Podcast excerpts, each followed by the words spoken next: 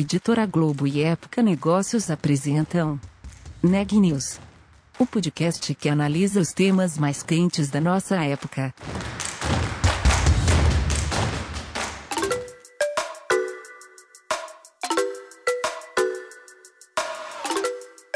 Olá, meu nome é Carolina Unzelt e sou repórter da Época Negócios. Seja bem-vindo a mais um episódio do Neg News, nosso podcast sobre os impactos da pandemia do coronavírus na economia e nas empresas. O desafio das aulas online não foi apenas para os estudantes. Trazer professores e alunos para o ambiente virtual exige tecnologia e novas estratégias de gestão das empresas da área de educação. Outro desafio é a evasão escolar e inadimplência. Esse é o tema do Neg News de hoje, com a entrevista feita pela Micaela Santos. Em meio à pandemia de coronavírus, poucos setores da economia foram tão afetados como o da educação. O isolamento social e o fechamento de escolas e universidades pelo Brasil impôs às instituições públicas e privadas o desafio de manter a continuidade do ensino por meio da digitalização.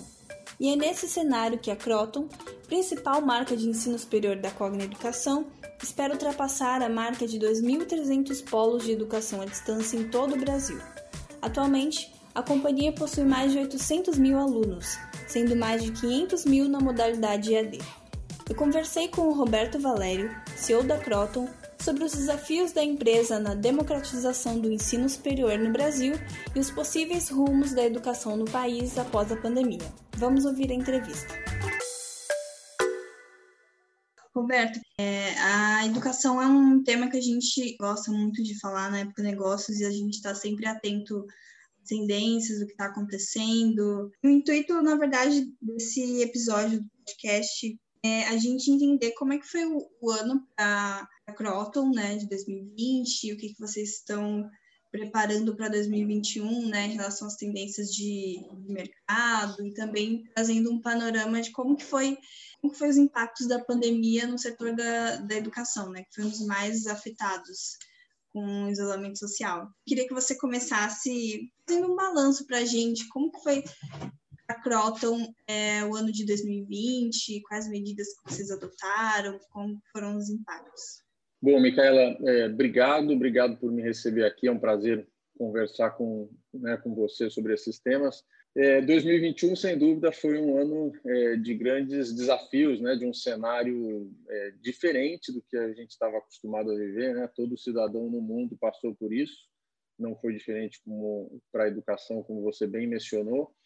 Eu, eu, queria dizer, começar dizendo que acho que o grande, acho que o grande fator de diferença na educação em 2020 foi a educação à distância, né? A educação digital, foi essa mudança do presencial para o à distância, muita gente em home office, né? O desafio do, de fazer educação é, através da, da internet ou dos meios digitais. A Croton, ela atua com educação à distância há quase 20 anos. Né? A Unopar é, foi a pioneira no Brasil em educação à distância, numa época onde a internet praticamente não existia, né? era muito incipiente, lá no começo dos anos 2000, é, do ponto de vista de infraestrutura, né? eu estou dizendo. Então, a grande é, a, a, infraestrutura pela qual podia se levar a educação à distância era o satélite, né? que era a distribuição é, de sinal broadcast, como é conhecido. Então, o sinal de satélite chega no Brasil inteiro, chega inclusive lá no meio da Amazônia, em todos os rincões do Brasil. Então, a Unopar começou lá 20 anos atrás, levando educação superior, pós-graduação para o Brasil inteiro através de uma tecnologia que naquela época era muito moderna, era que tinha maior cobertura, mas eh, não tinha tanta interação, né, como é o que se pode fazer hoje pela internet. Ao longo dos anos a gente foi evoluindo e, e foi incorporando né, novas ferramentas que, que eram possíveis através da internet, depois através dos, do próprio celular, usando redes sociais. Então, a gente foi acompanhando isso ao, ao longo do tempo e, e eu faço essa introdução para dizer que para nós, apesar de ter sido um contexto diferente, onde né, todos os nossos alunos tiveram que estudar pela, pela internet ou estudar à distância, não era algo novo para nós. Então, a gente estava muito preparado. Né? Para você ter uma ideia, Micaela, os nossos alunos presenciais, né, na época, ah, quase 400 mil alunos, todos eles já tinham algum tipo de interação com é, o ensino à distância. Então, algumas das disciplinas eram feitas presencialmente, mas parte dos conteúdos era feito à distância no computador, no celular, nos tablets. Então, é, não, não, foi mais simples para nós, porque todos eles já tinham um login, já tinham uma senha, já sabiam como usar o um ambiente virtual de aprendizagem, já estavam familiarizados. O que a gente fez foi muito mais garantir que todo o conteúdo tivesse na internet, que os professores que estavam até então dando aula na sala de aula pudessem dar aula através do computador, também ao vivo, também síncrono. Né? A gente fez, naquela época, lá em março ainda, a gente fez uma integração do Microsoft Teams, a nossa plataforma de ensino à distância. Né? A gente tem uma plataforma proprietária desenvolvida ao longo desses vários anos que usa uma plataforma chamada Moodle né, como base de desenvolvimento. Então, a gente fez uma integração do Teams a essa plataforma e permitiu com que todos os nossos professores, inclusive aqueles que estavam distribuídos nas nossas nessas quase 180 unidades, pudessem entrar no Teams e dar suas aulas ao vivo, depois gravá-las, deixá-las lá para quem não pudesse assistir ao vivo. Então, acho que para resumir essa nessa sua primeiro sua primeira pergunta aqui de contextualização, foi sem dúvida uma mudança muito grande. Vai ser bacana a gente debater um pouquinho, né, de como é que a gente vê essa mudança uma mudança que acelerou o uso dos meios digitais de uma maneira incrível, né? A gente já sabia que isso seria uma evolução, ela vem evoluindo. É, se você parar para pensar, né, a educação à distância até alguns anos atrás, até 10 anos atrás, ela, ela não tinha uma, uma boa imagem, né? Tinha um preconceito muito grande, muito mais por desconhecimento e não por falta de qualidade e nesse momento as pessoas se viram obrigadas a experimentar de fato a educação à distância e a gente vê pelos nossos indicadores, pelas pesquisas, pelo, né, a gente usa muito o NPS como métrica de avaliação de, eh, de satisfação né, e de recomendação, e a gente vê que os índices de satisfação são bastante grandes porque agora estão experimentando. E, e, claro, né, as tecnologias que estão disponíveis hoje são muito grandes, a usabilidade é muito fácil, é muito diferente do que era há 10 anos atrás. Mas sem dúvida 2020 foi um marco, foi um acelerador. A gente fez, eu diria que provavelmente cinco anos em cinco meses. É, você falou que o ensino à distância já era uma medida adotada pelas marcas da, da Croton, né? E, além disso, eu queria saber quais outras medidas vocês adotaram, é, se todas as marcas adotaram medidas semelhantes, é, em relação ao pessoal da, do escritório, dos escritórios da Croton, vocês é, implementaram home office? Como, como que foi esse, assim, no começo da pandemia, como que vocês se organizaram em relação às marcas também e a própria Croton? Tá bom. Bom, a Croton, como eu te falei, tem uma, tem uma infraestrutura bastante grande, construída já há vários anos. Né? A gente opera sete marcas diferentes, sete instituições diferentes, né? algumas mais conhecidas nacionalmente, como a Anguera, a Unopar, o Pitágoras. A gente também tem a Uniderp, a Fama, a Unic, a Unime, né, que são instituições regionais bem conhecidas. Apesar de serem instituições ou marcas diferentes, todas elas compartilham a mesma infraestrutura, né, os mesmos produtos digitais. Então, quando a gente lança um produto digital para uma marca, a gente lança para todas as, as marcas simultaneamente. Então, o movimento que a gente fez logo em março, né, quando a gente uh, anunciou para os alunos que as atividades começariam a ser feitas uh, só à distância, que foi lá na semana do 15 e 16 de março, eh, a gente conseguiu fazer isso para todas as marcas em questão de horas. Assim, foi literalmente questão de horas para a gente conseguir habilitar todos os conteúdos. Hoje a gente tem mais de 450 mil conteúdos diferentes espalhados né, nos nossos né, nas nossas bases de dados distribuídas para os alunos, uma quantidade de, de horas né, de aula muito grande. Então, isso foi feito em questão de horas. O que a gente fez foi, depois de alguns dias, fez uma, uma, uma integração com o Teams, como eu te falei, para permitir as aulas ao vivo, porque os conteúdos já estavam disponíveis, mas as aulas ao vivo vieram ao longo do tempo. É, então, acho que essa foi uma transição assim relativamente fácil porque a gente já tinha essa infraestrutura.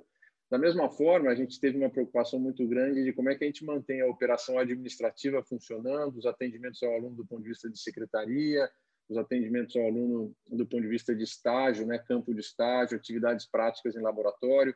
Então, naqueles primeiros 30 dias, ainda para entender, puxa, quais eram os protocolos de saúde, é, medidas de distanciamento, como é que a gente organiza as unidades para permitir com que os alunos façam as atividades em laboratório que são necessárias para que a gente possa formar os alunos, mas façam com segurança. Então, a gente tomou algumas ações, né? do ponto de vista de secretaria, por exemplo, a gente movimentou todo o nosso time de atendentes de secretaria para suas casas, levamos os computadores, os equipamentos que a gente tinha nas unidades para dentro da casa desses colaboradores e os colaboradores passaram a atender os alunos pela internet desde suas casas, mas usando a nossa infraestrutura. Então a gente conseguiu suportar os alunos dessa forma. A gente também tem um grupo de secretaria centralizado lá na nossa na nossa sede que também fez todo esse apoio. Foi uma transição aí de mais ou menos uma semana, a gente conseguiu fazer toda essa mudança e continuar atendendo bem.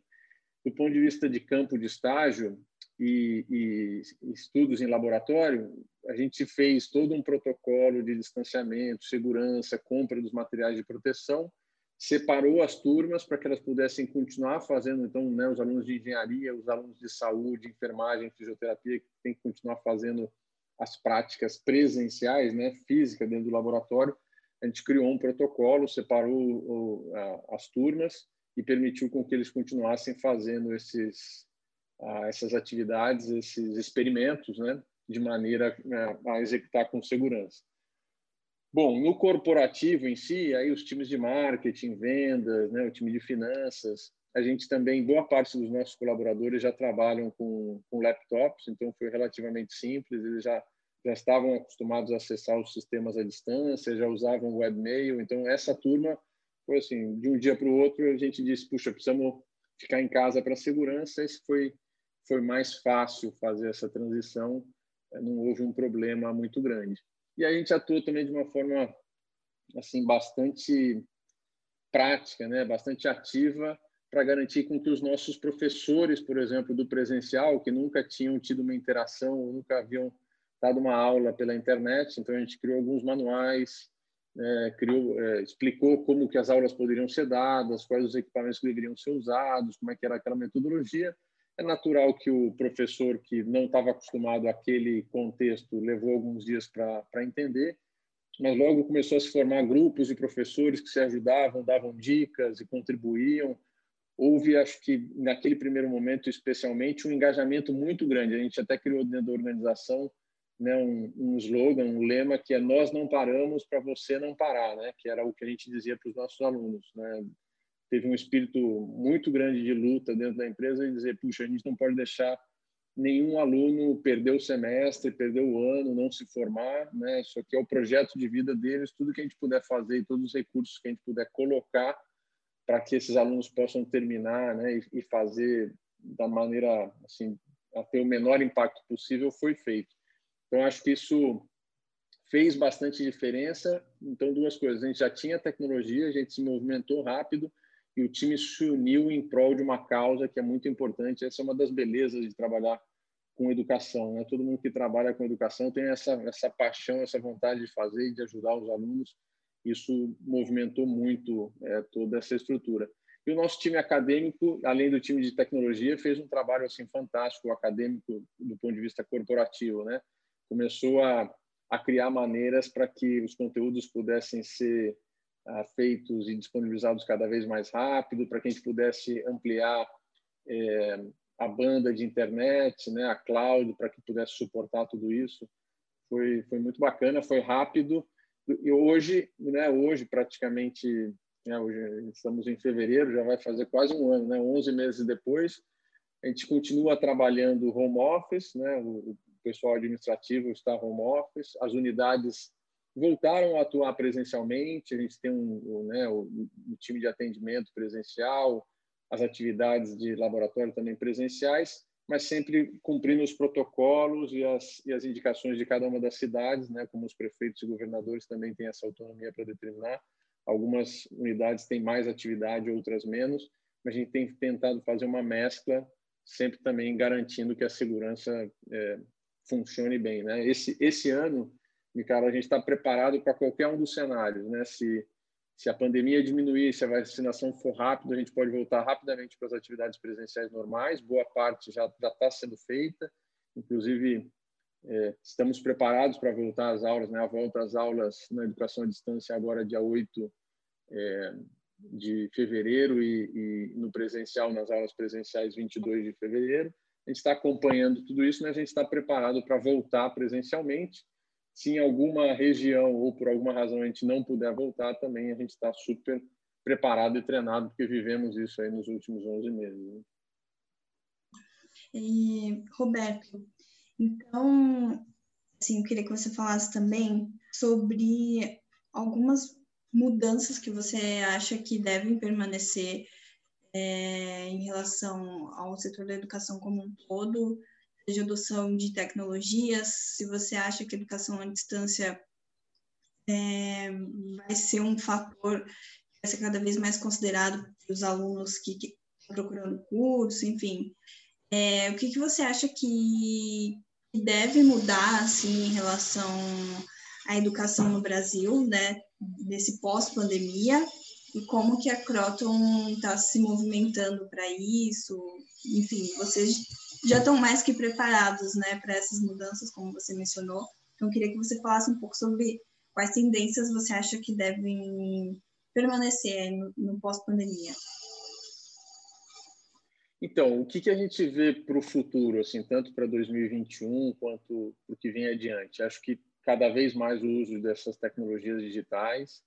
É importante né, dizer que hoje todo mundo tem um celular né, que consegue acessar aplicativos, que consegue usar a internet.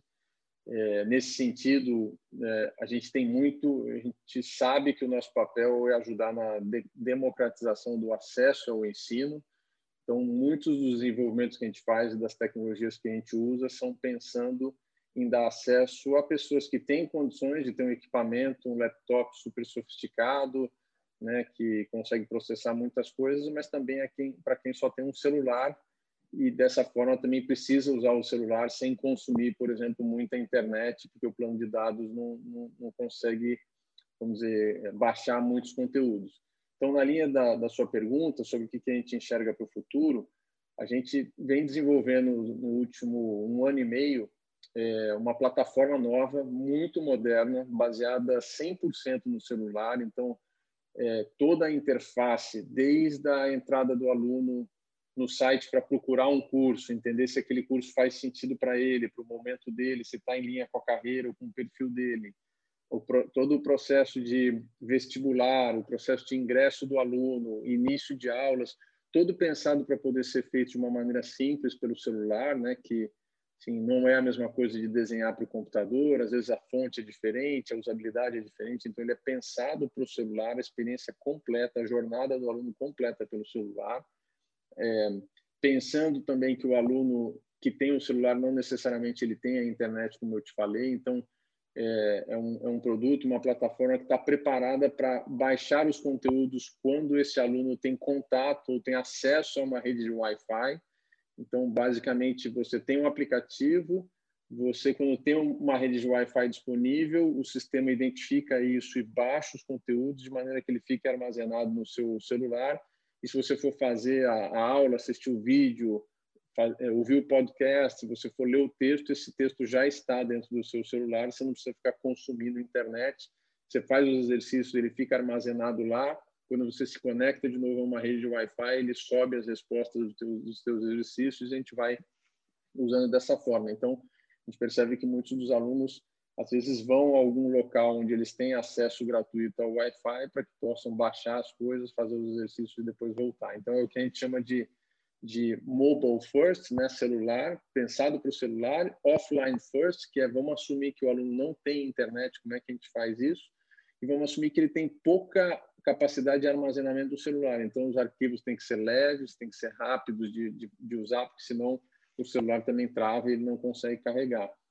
Além disso, é, como é que a gente também esse, esse o que a gente tem pensado muito é as pessoas hoje boa parte delas às vezes tem mais tempo, mais disponibilidade, estão mais em casa.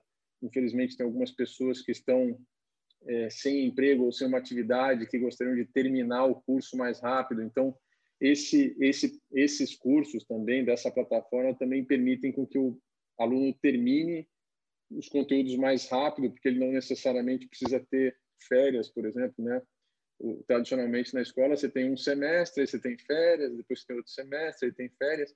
O aluno ele pode estudar direto, né, sem, sem tirar férias, de maneira que ele consiga concluir o curso mais rápido, seguindo, obviamente, as regras do MEC. O MEC tem uma série, série de regulamentações com relação ao tempo né, do curso, a quantidade de, carga horária, mas tudo isso está pensado no contexto digital, mas está pensado no contexto também da nova realidade que a gente vive. Como a gente ajuda esses alunos a fazerem essas atividades e aprenderem mais. Então, eu te coloco alguns outros desafios. A gente tem buscado cada vez mais identificar laboratórios virtuais que possam ser apresentados não só no computador, mas também no celular. Como é que o aluno que não está tendo acesso àquele laboratório para fazer uma prática, como é que ele pode experimentar aquilo de maneira virtual, né? É, e você, né, que acompanha bastante, sabe da né, realidade aumentada, né, é, gamificação, tudo isso faz parte do contexto que a gente tem trabalhado cada vez mais, que é um contexto que mistura educação com uma parte de entretenimento no sentido de engajamento, ou seja, não é educação acadêmica difícil de digerir, mas sim uma pílulas mais curtas para o entendimento e logo depois no exercício, né? e não aquelas aulas é, de duas horas somente com o professor, sem interatividade. Né? Então, a gente tem é, desenvolvido cada vez mais esse tipo de coisa, pensando no mundo é, e nas pessoas que estão assistindo a, a, aula pelo celular, mas também está entrando ali o aviso do Instagram, está né? Tá entrando uma mensagem do WhatsApp, então tem que ser engajante o suficiente para que o aluno, apesar de todo esse contexto, e apesar de estar sendo bombardeado por informações e interações sociais pelos meios digitais, ele possa fazer isso também a partir da nossa plataforma. Então, esse a gente tem uma marca específica, né, uma plataforma específica que é chamada Pitágoras Ampli, né, Pitágoras Ampli de ampli de amplitude, de pensar novo, de pensar diferente, de fazer tudo o que for possível. É, essa é a plataforma do celular que eu acabei de comentar e, e ela também é uma, um espaço para a gente experimentar a inovação e depois levar para as outras marcas de maneira que a gente possa já ter essa tecnologia bem experimentada e bem estável para quando vai para as outras as outras marcas, tá? Então a gente tem tem pensado muito sobre isso é, com, com times ágeis. Então acho que as empresas têm falado bastante sobre isso. A gente está num processo de transformação digital há praticamente três anos a empresa é, com, é, completamente diferente de como era três anos atrás.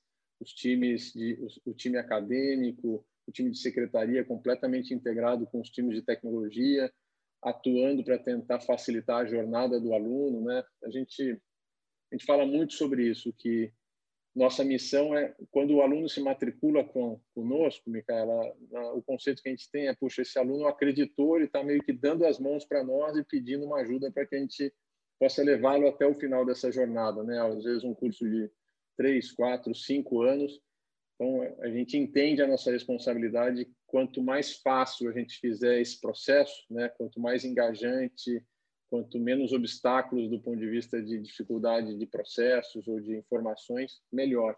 Então eu acho que olhando para frente, né, como é que eu vejo a educação? A educação precisa ser vista dessa forma. Como é que a gente facilita não do ponto de vista de facilitar a aprovação do aluno, mas como é que a gente facilita a experiência, como é que a gente facilita a aprendizagem, como é que a gente organiza essa informação de maneira que as pessoas possam aprender é, de maneira quase lúdica, de, de, maneira interessante e não um conteúdo é, muito acadêmico, assim, numa, numa, numa linguagem é, muito tradicional, né, que não é engajante naturalmente os nossos alunos, especialmente, né, são alunos que, em geral, são alunos trabalhadores, são alunos que têm, não, não, não se dedicam só ao estudo.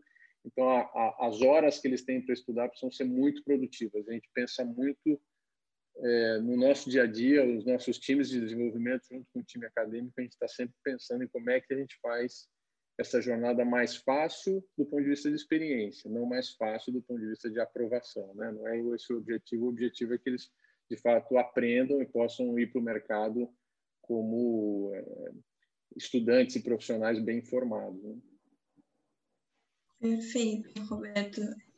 Eu acho que uma, uma, das coisas que eu não comentei é falar um pouquinho sobre o nosso, a nossa ideia de, de crescimento. Né? A, a Croton está muito focada em permitir e levar a educação para mais lugares do Brasil. Então, hoje, o Brasil tem mais de 5 mil cidades, como você sabe. A gente está presente em cerca de 1.170 cidades.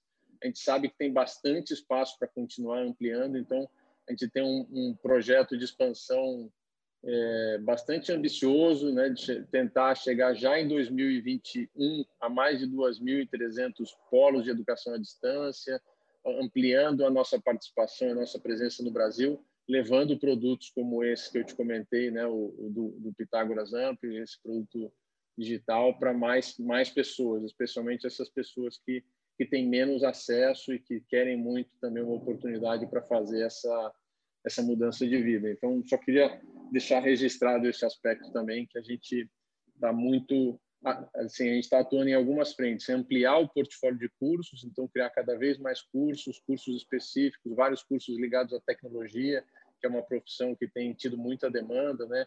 Cursos ligados à saúde, serviços, que tem também uma demanda muito grande na, na do setor de serviços.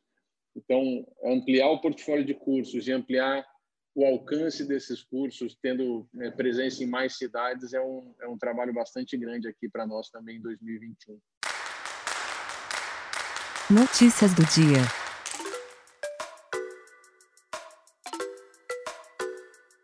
O governo do estado de São Paulo anunciou hoje a suspensão da fase vermelha durante os fins de semana. A medida, que estabelecia que bares e restaurantes ficassem fechados, permaneceria até 7 de fevereiro. Agora, na fase laranja, os estabelecimentos não podem funcionar após as 20 horas. A campanha de vacinação brasileira pode contar com reforço em breve.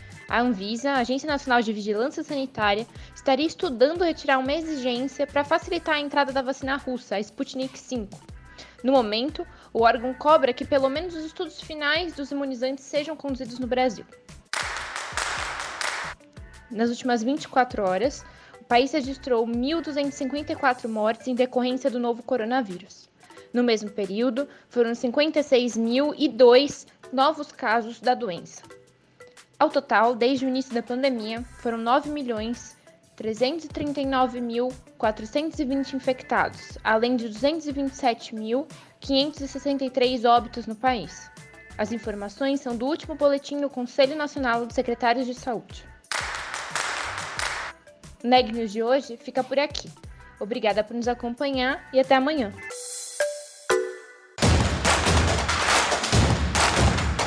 Esse podcast é um oferecimento de Época Negócios. Inspiração para inovar. Não deixe de conferir nossos outros podcasts. Presidente Entrevista Presidente. The Office. E os negócios da nossa época. Ouça, acompanhe, compartilhe.